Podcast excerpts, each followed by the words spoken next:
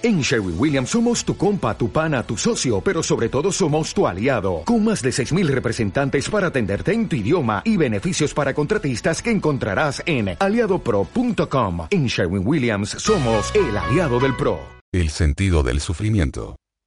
Cuando uno se enfrenta con una situación inevitable, insoslayable, siempre que uno tiene que enfrentarse a un destino que es imposible cambiar, por ejemplo, una enfermedad incurable, un cáncer que no puede operarse, precisamente entonces se le presenta la oportunidad de realizar el valor supremo, de cumplir el sentido más profundo, cuál es el del sufrimiento porque lo que más importa de todo es la actitud que tomemos hacia el sufrimiento, nuestra actitud al cargar con ese sufrimiento.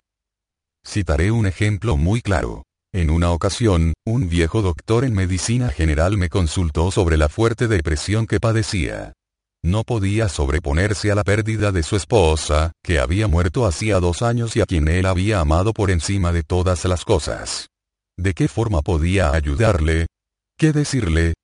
Pues bien, me abstuve de decirle nada y en vez de ello le espeté la siguiente pregunta.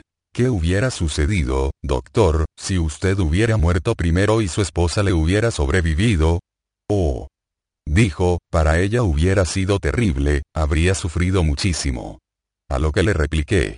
Lo ve, doctor, usted le ha ahorrado a ella todo ese sufrimiento. Pero ahora tiene que pagar por ello sobreviviendo y llorando su muerte. No dijo nada, pero me tomó la mano y, quedamente, abandonó mi despacho. El sufrimiento deja de ser en cierto modo sufrimiento en el momento en que encuentra un sentido, como puede serlo el sacrificio. Claro está que en este caso no hubo terapia en el verdadero sentido de la palabra, puesto que, para empezar, su sufrimiento no era una enfermedad y, además, yo no podía dar vida a su esposa pero en aquel preciso momento sí acerté a modificar su actitud hacia ese destino inalterable en cuanto a partir de ese momento al menos podía encontrar un sentido a su sufrimiento. Uno de los postulados básicos de la logoterapia estriba en que el interés principal del hombre no es encontrar el placer, o evitar el dolor, sino encontrarle un sentido a la vida, razón por la cual el hombre está dispuesto incluso a sufrir a condición de que ese sufrimiento tenga un sentido. Ni qué decir tiene que el sufrimiento no significará nada a menos que sea absolutamente necesario. Por ejemplo, el paciente no tiene por qué soportar, como si llevara una cruz, el cáncer que puede combatirse con una operación. En tal caso sería masoquismo, no heroísmo. La psicoterapia tradicional ha tendido a restaurar la capacidad del individuo para el trabajo y para gozar de la vida. La logoterapia también persigue dichos objetivos y aún va más allá al hacer que el paciente recupere su capacidad de sufrir, si fuera necesario, y por tanto de encontrar un sentido incluso al sufrimiento. En este contexto, Edith Weisskopf Joelson, catedrática de psicología de la Universidad de Georgia, en su artículo sobre logoterapia defiende que nuestra filosofía de la higiene mental al uso insiste en la idea de que la gente tiene que ser feliz, que la infelicidad es síntoma de desajuste. Un sistema tal de valores ha de ser responsable del hecho de que el cúmulo de infelicidad inevitable se vea aumentado por la desdicha de ser desgraciado. En otro ensayo expresa la esperanza de que la logoterapia pueda contribuir a actuar en contra de ciertas tendencias indeseables en la cultura actual estadounidense, en la que se da al que sufre incurablemente una oportunidad muy pequeña de enorgullecerse de su sufrimiento y de considerarlo enaltecedor y no degradante, de forma que no solo se siente desdichado, sino avergonzado además por serlo.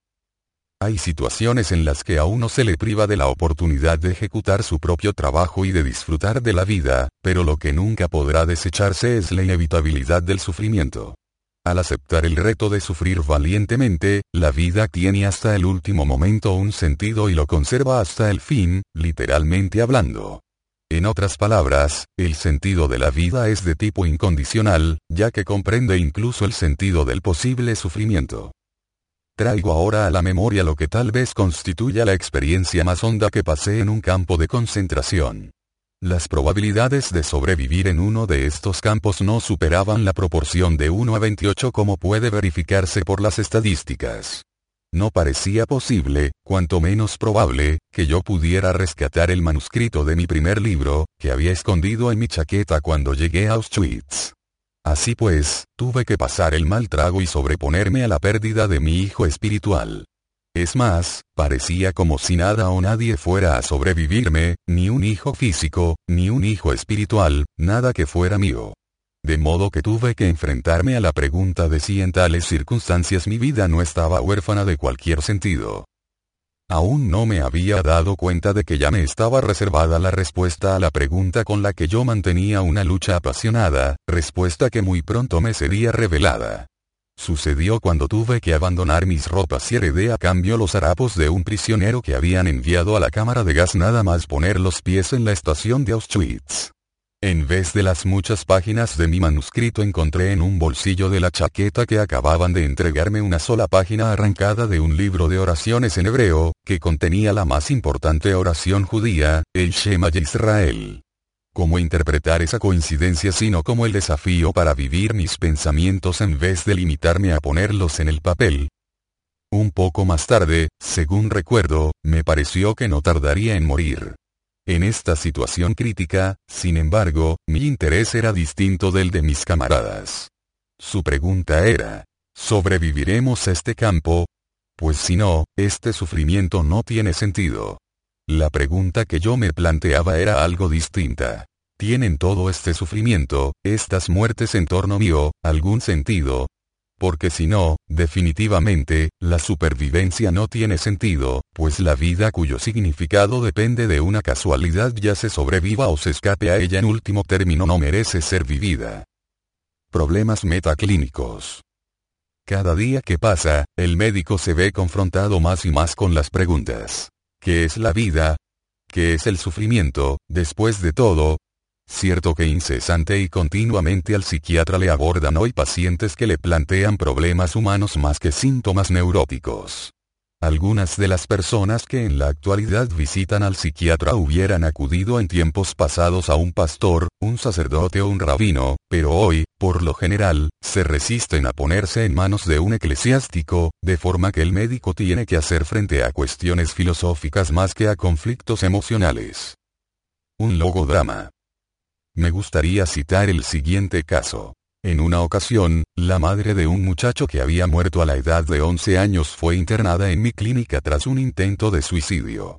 Mi ayudante, el doctor Kokorek, la invitó a unirse a una sesión de terapia de grupo y ocurrió que yo entré en la habitación donde se desarrollaba la sesión de psicodrama. En ese momento, ella contaba su historia. A la muerte de su hijo se quedó sola con otro hijo mayor, que estaba impedido como consecuencia de la parálisis infantil.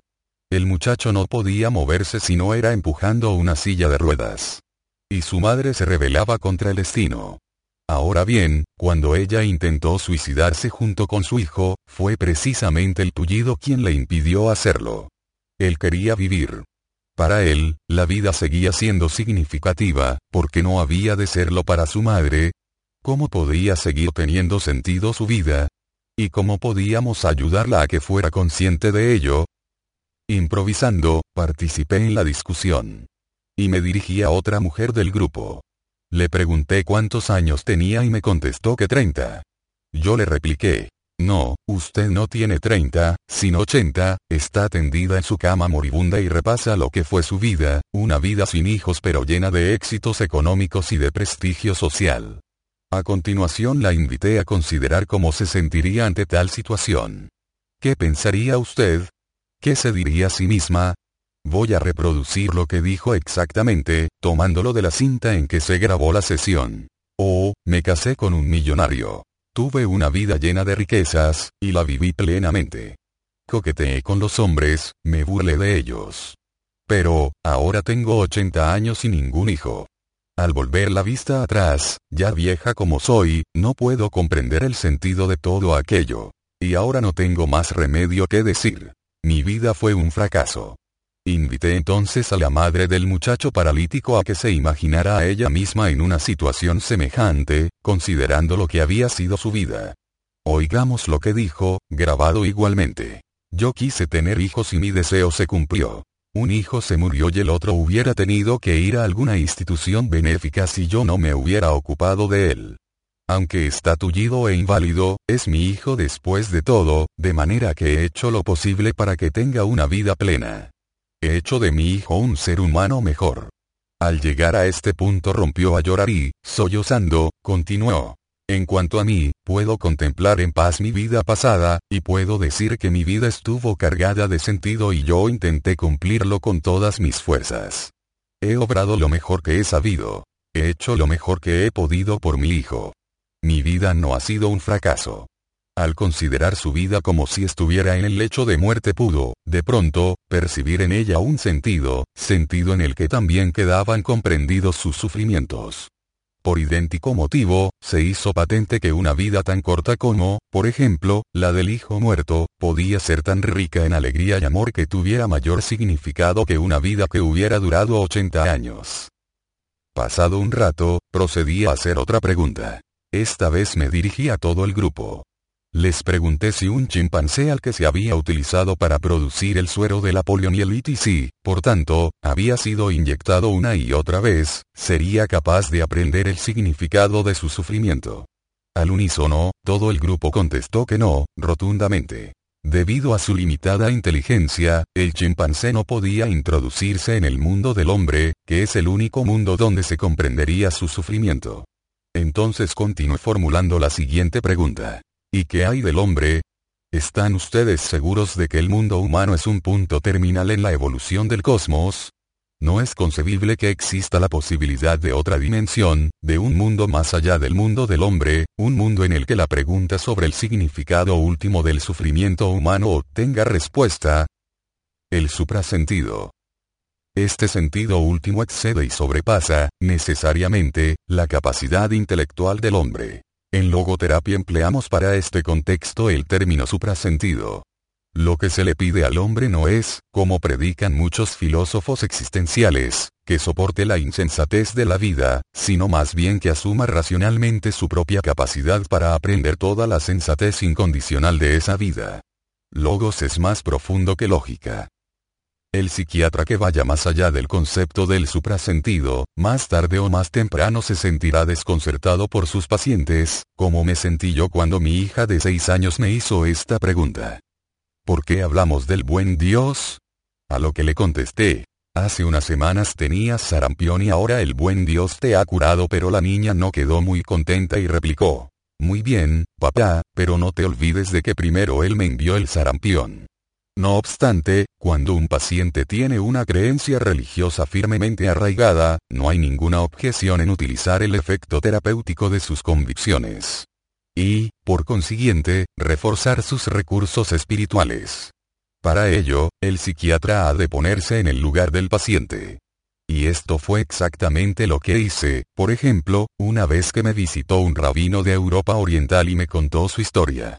Había perdido a su mujer y a sus seis hijos en el campo de concentración de Auschwitz, muertos en la cámara de gas, y ahora le ocurría que su segunda mujer era estéril.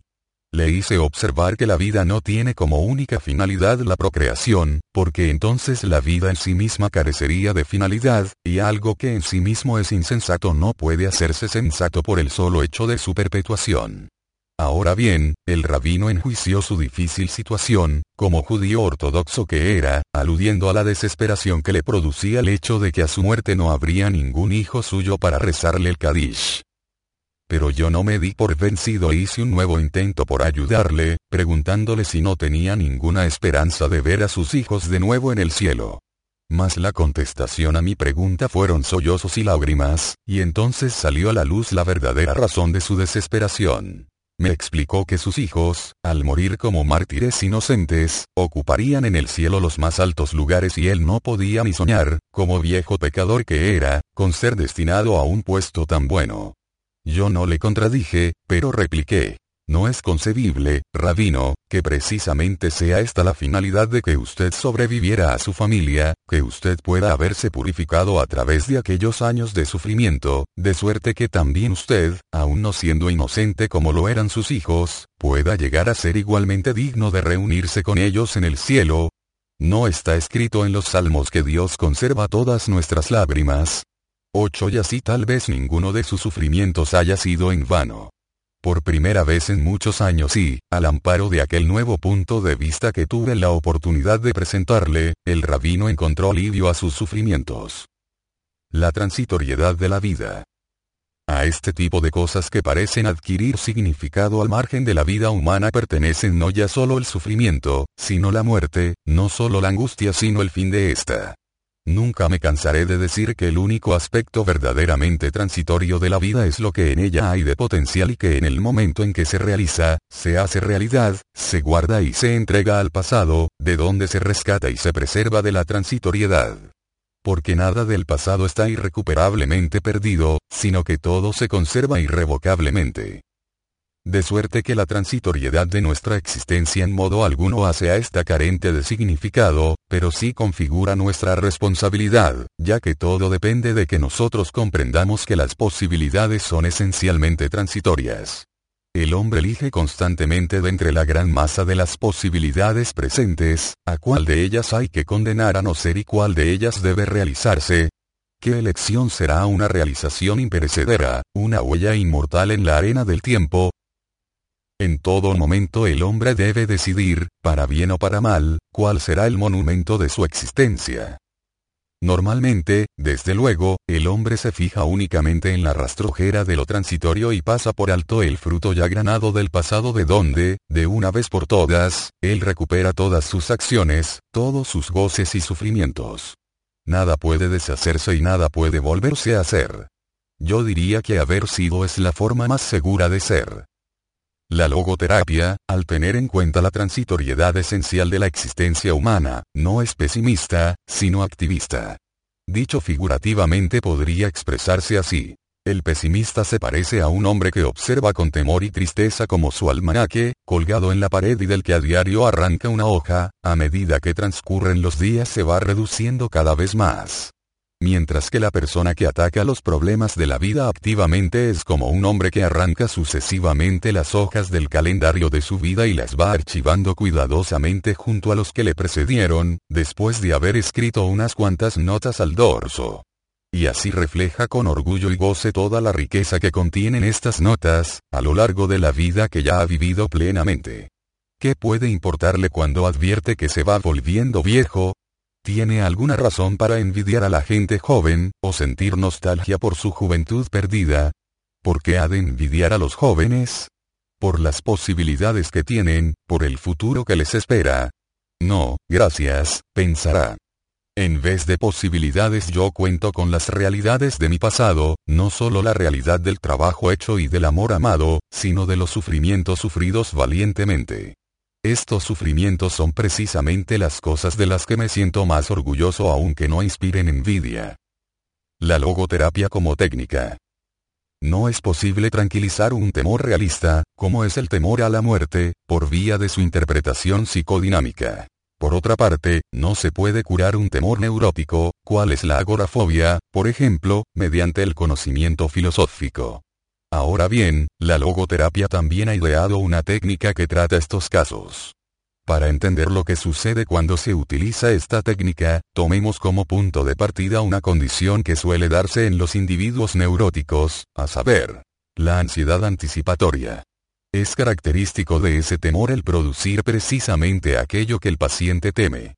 Por ejemplo, una persona que teme ponerse colorada cuando entra en una gran sala y se encuentra con mucha gente, se ruborizará sin la menor duda. En este sentido podría extrapolarse el dicho. El deseo es el padre del pensamiento y afirmar que el miedo es la madre del suceso. Por irónico que parezca, de la misma forma que el miedo hace que suceda lo que uno teme, una intención obligada hace imposible lo que uno desea a la fuerza puede observarse esta intención excesiva, o hiperintención como yo la denomino, especialmente en los casos de neurosis sexuales. Cuanto más intenta un hombre demostrar su potencia sexual o una mujer su capacidad para sentir el orgasmo, menos posibilidades tienen de conseguirlo. El placer es, y debe continuar siéndolo, un efecto o producto secundario, y se destruye y malogra en la medida en que se le hace un fin en sí mismo. Además de la intención excesiva, tal como acabamos de describirla, la atención excesiva o hiperreflexión, como se la denomina en logoterapia, puede ser asimismo patógeno, es decir, producir enfermedad. El siguiente informe clínico ilustrará lo que quiero decir. Una joven acudió a mi consulta quejándose de ser frígida. La historia de su vida descubrió que en su niñez su padre había abusado de ella. Sin embargo y, como fácilmente se evidenció, no fue esta experiencia, traumática en sí, la que eventualmente le había originado la neurosis sexual. Sucedía que tras haber leído trabajos de divulgación sobre psicoanálisis, la paciente había vivido todo el tiempo con la temerosa expectativa de la desgracia que su traumática experiencia le acarrearía en su día. Esta ansiedad anticipatoria se resolvía tanto en una excesiva intencionalidad para confirmar su feminidad como en una excesiva atención que se centraba en sí misma y no en su compañero. Todo lo cual era más que suficiente para incapacitarle y privarle de la experiencia del placer sexual, ya que en ella el orgasmo era tanto un objeto de la atención como de la intención, en vez de ser un efecto no intencionado de la devoción no reflexiva hacia el compañero. Tras seguir un breve periodo de logoterapia, la atención e intención excesivas de la paciente sobre su capacidad para experimentar el orgasmo se hicieron de reflexivas y con ello introducimos otro término de la logoterapia. Cuando recodificó su atención enfocándola hacia el objeto apropiado, es decir, el compañero, el orgasmo se produjo espontáneamente. Pues bien, la logoterapia basa su técnica denominada de la intención paradójica en la dualidad de que, por una parte el miedo hace que se produzca lo que se teme y, por otra, la hiperintención estorba lo que se desea. Por la intención paradójica, se invita al paciente fóbico a que intente hacer precisamente aquello que teme, aunque sea solo por un momento. Recordaré un caso. Un joven médico vino a consultarme sobre su temor a transpirar. Siempre que esperaba que se produjera la transpiración, la ansiedad anticipatoria era suficiente para precipitar una sudoración. A fin de cortar este proceso tautológico, aconsejé al paciente que en el caso de que ocurriera la sudoración, decidiera deliberadamente mostrar a la gente cuánto era capaz de sudar. Una semana más tarde me informó de que cada vez que se encontraba a alguien que antes hubiera desencadenado su ansiedad anticipatoria, se decía para sus adentros. Antes solo sudaba un litro, pero ahora voy a sudar por lo menos 10. El resultado fue que, tras haber sufrido por su fobia durante años, ahora era capaz, con una sola sesión, de verse permanentemente libre de ella en una semana. El lector advertirá que este procedimiento consiste en darle la vuelta a la actitud del paciente en la medida en que su temor se ve reemplazado por un deseo paradójico. Mediante este tratamiento, el viento se aleja de las velas de la ansiedad. Ahora bien, este procedimiento debe hacer uso de la capacidad específicamente humana para el desprendimiento de uno mismo, inherente al sentido del humor. Esta capacidad básica para desprenderse de uno mismo se pone de manifiesto siempre que se aplica la técnica logoterapéutica denominada intención paradójica. Al mismo tiempo se capacita al paciente para apartarse de su propia neurosis. Gordon W. Alporte escribe. El neurótico que aprende a reírse de sí mismo puede estar en el camino de gobernarse a sí mismo, tal vez de curarse. La intención paradójica es la constatación empírica y la aplicación clínica de la afirmación de Alport. Los informes de unos pocos casos más pueden servir para explicar mejor este método. El paciente que cito a continuación era un contable que había sido tratado por varios doctores en distintas clínicas sin obtener ningún avance terapéutico. Cuando llegó a verme estaba en el límite de la desesperación y reconocía que estaba a punto de suicidarse. Durante varios años venía padeciendo el calambre de los escribientes, que últimamente era tan agudo que corría grave peligro de perder su empleo. De modo que una situación tal solo podía aliviarse por una terapia breve e inmediata. Para iniciar el tratamiento, mi ayudante recomendó al paciente que hiciera justamente lo contrario de lo que venía haciendo. Es decir, en vez de tratar de escribir con la mayor claridad y pulcritud posibles, que escribiera con los peores garabatos. Se le aconsejó que se dijera para sus adentros. Bueno, ahora voy a mostrar a toda esa gente lo buen chupatintas que soy. Y en el momento en que deliberadamente trató de garrapatear, le fue imposible hacerlo. Intenté hacer garabatos, pero no pude, así de sencillo, nos contó al día siguiente. En 48 horas el paciente pudo, de este modo, liberarse de su calambre de escribiente y así continuó durante el periodo de observación después del tratamiento. Hoy es un hombre feliz y puede trabajar a pleno rendimiento. Un caso similar referente al habla y no a la escritura me contó mi colega en el departamento de laringología del Hospital Policlínico. Era el caso más serio de tartamudeo que él había encontrado en muchos años de práctica de la medicina. Nunca en su vida, hasta donde el tartamudo podía recordar, se había visto libre de esta dificultad para hablar, ni por un momento, excepto una vez. Ello sucedió cuando tenía 12 años y se había subido detrás de un coche de la calle para hacerse llevar. Cuando el conductor le agarró pensó que la única forma de escapar era atraerse su simpatía, por lo cual trató de demostrarle que era un pobre muchacho tartamudo. Desde el momento en que intentó tartamudear fue incapaz de conseguirlo. Sin darse cuenta, había practicado la intención paradójica, si bien no con propósitos terapéuticos. Sin embargo, esta presentación no debería dar la impresión de que la intención paradójica solo es eficaz en los casos monosintomáticos. Mediante esta técnica logoterapéutica mis compañeros del Hospital Policlínico de Viena han conseguido curar incluso neurosis de carácter obsesivo-compulsivo en los grados más altos y más pertinaces.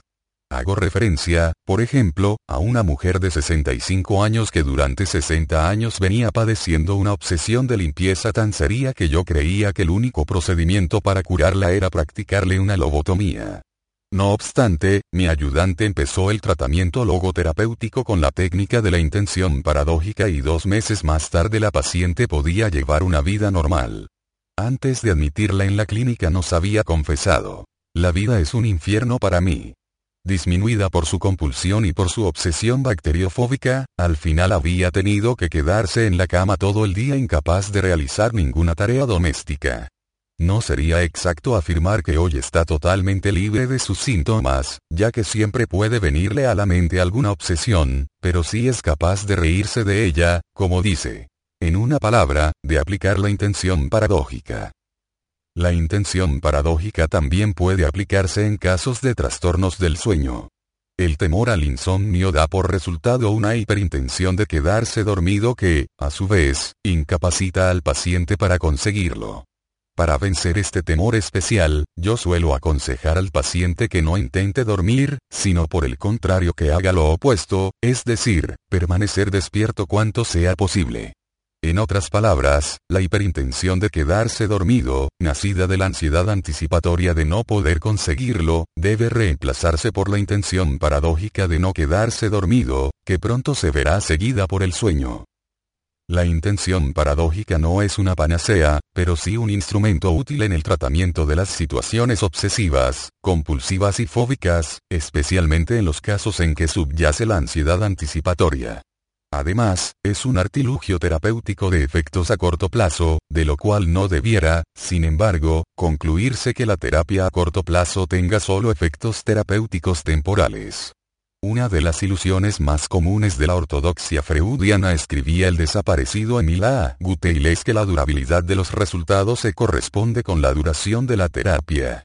Entre mis casos tengo, por ejemplo, el informe de un paciente a quien se administró la intención paradójica hace más de 20 años y su efecto terapéutico ha probado ser permanente. Otro hecho, digno de tener en cuenta, es que la intención paradójica es efectiva cualquiera que sea la etiología del caso en cuestión. Lo que confirma un planteamiento de Dito Joelson. Si bien la terapia tradicional ha insistido en que las prácticas terapéuticas deben fundamentarse en bases etiológicas, es muy posible que determinados factores puedan ser causa de neurosis durante la niñez más temprana, y que factores totalmente diferentes puedan curar las neurosis en la edad adulta. Muy a menudo hemos visto cómo las causas de las neurosis, es decir, los complejos, conflictos y traumas son a veces los síntomas de las neurosis y no sus causas. El arrecife que se hace visible con la marea baja no es la causa de la marea baja, claro está, es la marea baja lo que hace que el arrecife se muestre. Ahora bien, ¿qué es la melancolía sino una especie de marea baja anormal? Y otra vez en este caso los sentimientos de culpa que aparecen de manera típica en las depresiones endógenas no confundirlas con las depresiones neuróticas, no son la causa de esta modalidad especial de la depresión. La verdad es todo lo contrario, puesto que esta marea baja emocional hace aparecer en la superficie consciente los sentimientos de culpa. Se limita únicamente a sacarlos a la luz.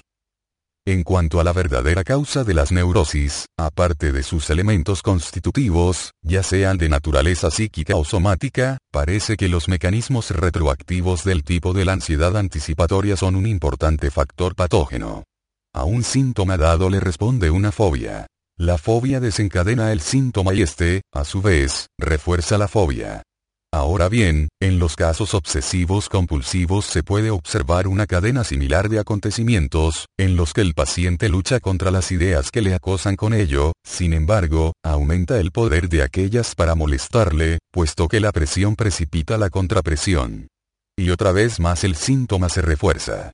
Por otra parte, tan pronto como el paciente deja de luchar contra sus obsesiones y en vez de ello intenta ridiculizarlas, tratándolas con ironía, al aplicarles la intención paradójica, se rompe el círculo vicioso, el síntoma se debilita y finalmente se atrofia.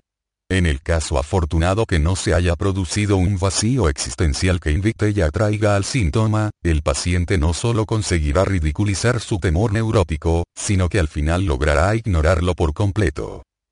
Como vemos, la ansiedad anticipatoria debe contraatacarse con la intención paradójica. La hiperintención, al igual que la hiperreflexión deben combatirse con la de reflexión. Ahora bien, esta no es posible, finalmente, si no es mediante un cambio en la orientación del paciente hacia su vocación específica y su misión en la vida. No es el ensimismamiento del neurótico, ya sea de conmiseración o de desprecio, lo que puede romper la formación del círculo. La clave para curarse está en la trascendencia de uno mismo. La neurosis colectiva. Cada edad tiene su propia neurosis colectiva. Y cada edad precisa su propia psicoterapia para vencerla. El vacío existencial que es la neurosis masiva de nuestro tiempo puede descubrirse como una forma privada y personal de nihilismo, ya que el nihilismo puede definirse como la aseveración de que el ser carece de significación. Por lo que a la psicoterapia se refiere, no obstante, nunca podrá vencer este estado de cosas a escala masiva si no se mantiene libre del impacto y de la influencia de las tendencias contemporáneas de una filosofía nihilista. De otra manera representa un síntoma de la neurosis masiva, en vez de servir para su posible curación. La psicoterapia no solo será reflejo de una filosofía nihilista, sino que asimismo, aun cuando sea involuntariamente y sin quererlo, transmitirá al paciente una caricatura del hombre y no su verdadera representación. En primer lugar, existe un riesgo inherente al enseñar la teoría de la nada del hombre, es decir, la teoría de que el hombre no es sino el resultado de sus condiciones biológicas, sociológicas y psicológicas o el producto de la herencia y el medio ambiente. Esta concepción del hombre hace de él un robot, no un ser humano. El fatalismo neurótico se ve alentado y reforzado por una psicoterapia que niega al hombre su libertad. Cierto, un ser humano es un ser finito, y su libertad está restringida. No se trata de liberarse de las condiciones, hablamos de la libertad de tomar una postura ante esas condiciones. Como ya indiqué en una ocasión, Value Dimension Sin Teaching, una película en color para la televisión, producida por Hollywood Animators, Incorporated, para la California Junior College Association. Tengo el pelo gris. Soy responsable de no ir al peluquero a que me lo tina, como hacen bastantes señoras. De manera que, tratándose del color del pelo, todo el mundo tiene un cierto grado de libertad. Crítica al pandeterminismo. Se culpa con frecuencia al psicoanálisis de lo que se llama pansexualismo. Yo, por mi parte, dudo de que tal reproche haya sido alguna vez legítimo. Ahora bien, si hay algo que a mí me parece todavía una presunción más errónea y peligrosa, a saber, lo que yo llamaría pandeterminismo. Con lo cual quiero significar el punto de vista de un hombre que desdeña su capacidad para asumir una postura ante las situaciones, cualesquiera que éstas sean. El hombre no está totalmente condicionado y determinado. Él es quien determina si ha de entregarse a las situaciones o hacer frente a ellas. En otras palabras, el hombre en última instancia se determina a sí mismo. El hombre no se limita a existir, sino que siempre decide cuál será su existencia y lo que será al minuto siguiente. Análogamente, todo ser humano tiene la libertad de cambiar en cada instante. Por consiguiente, podemos predecir su futuro solo dentro del amplio marco de la encuesta estadística que se refiere a todo un grupo. La personalidad individual, no obstante, sigue siendo impredecible. Las bases de toda predicción vendrán representadas por las condiciones biológicas, psicológicas o sociológicas. No obstante, uno de los rasgos principales de la existencia humana es la capacidad para elevarse por encima de estas condiciones y trascenderlas. Análogamente, y en último término, el hombre se trasciende a sí mismo. El ser humano es un ser autotrascendente. Permítaseme citar el caso del doctor J. Es el único hombre que he encontrado en toda mi vida a quien me atrevería a calificar de mefistofélico, un ser diabólico. En aquel tiempo solía denominársele el asesino de masas de Steinhoff, nombre del gran manicomio de Viena. Cuando los nazis iniciaron su programa de eutanasia, tuvo en su mano todos los resortes y fue tan fanático en la tarea que se le asignó, que hizo todo lo posible para que no se escapara ningún psicótico de ir a la cámara de gas. Acabada la guerra, cuando regresé a Viena, pregunté lo que había sido del doctor J. Los rusos lo mantenían preso en una de las celdas de reclusión de Steinhoff, me dijeron.